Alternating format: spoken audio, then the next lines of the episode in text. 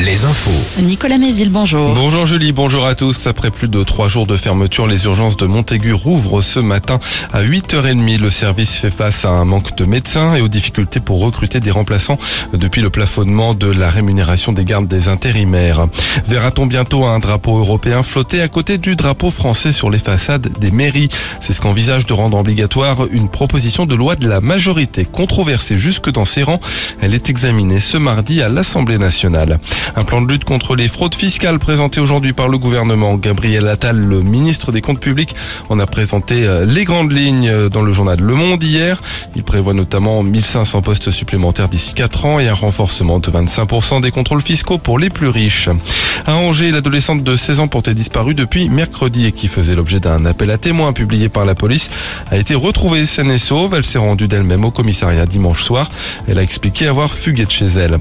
Le tribunal des Sables d'Olonne rend sa décision ce mardi dans le procès d'une femme de 52 ans jugée pour des violences commises en état d'ivresse contre son père puis un des policiers intervenus après cette dispute, des faits qui se sont produits en août 2022 à Saint-Jean-de-Mont, six mois après la sortie de prison de la quinquagénaire qui avait été condamnée pour des violences cette fois sur son mari.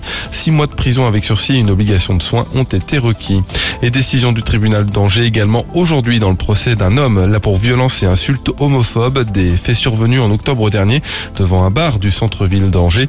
Le prévenu était en possession d'une carte de membre de l'Action française, groupuscule royaliste d'extrême droite.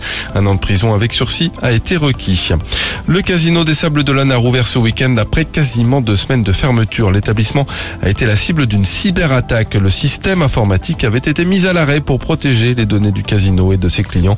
Une plainte a été déposée. Nantes se sépare de son entraîneur. À quatre journées de la fin de la saison de Ligue 1, Antoine Comboiré paye les mauvais résultats de ces derniers mois. Les Canaries sont 17e au classement de Ligue 1 et donc en position de relégable. On joue en basket aujourd'hui. Cholet toujours en quête de la victoire qualificative pour les playoffs. CB qui reçoit le Portel ce soir pour la 33e journée de l'élite.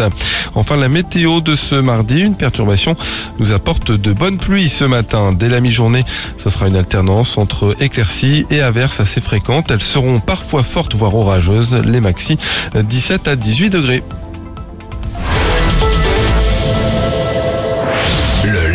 Live Alouette.